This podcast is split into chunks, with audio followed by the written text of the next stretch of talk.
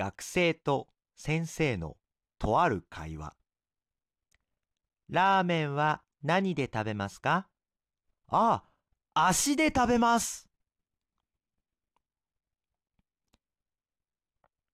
あるテストの問題。何々することができますを例にして次の文に続く文を書きなさい。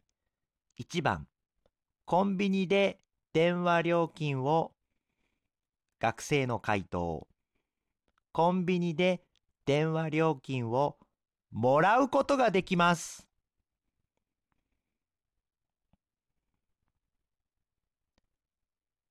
私の趣味についての作文。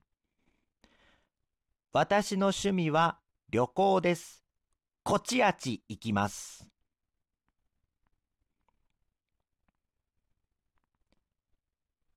私の部屋についての作文。